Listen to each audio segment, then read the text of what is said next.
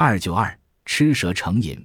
山西省榆次市石帖村村民孙庆顺，从十二岁开始做羊倌，因羊群屡遭蛇患，便着意捕杀。出恨啮蛇体，久而久之，养成生啮蛇的癖好。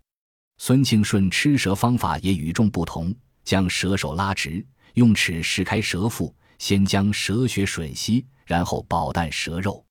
说来也怪，再凶的蛇，一见到他，顿时便粘作一团，任其摆布。一九八八年，孙庆顺已六十五岁，从未被蛇咬过，被誉为“蛇阎王”。一九八八年七月十六日，邻村新家庄赶庙会。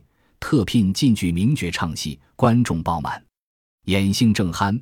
谟地从戏台东北角窜出一条近两米长的大蛇，蓝鳞披甲，毒性吐沫，观众大惊，哗然逃避。孙庆顺闻讯却迎上前去，大叫一声：“带！”手指凶蛇怪。那蛇见他后，竟然如同老鼠逢猫一般，两眼发呆，藏头缩尾。孙庆顺上前，两手将蛇擒拿，将蛇缠在脖子上。那蛇在他身上左盘右旋，任其玩耍。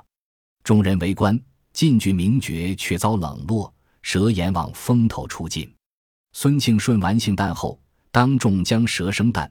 只见他蛇血盈口，嚼啮有声，目击者无不瞠目吐舌。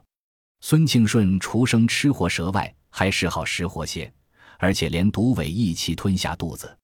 有好事者曾趁其熟睡，将活蝎子放入他被窝内，毒蝎非但不敢熬他，反被他打了牙祭。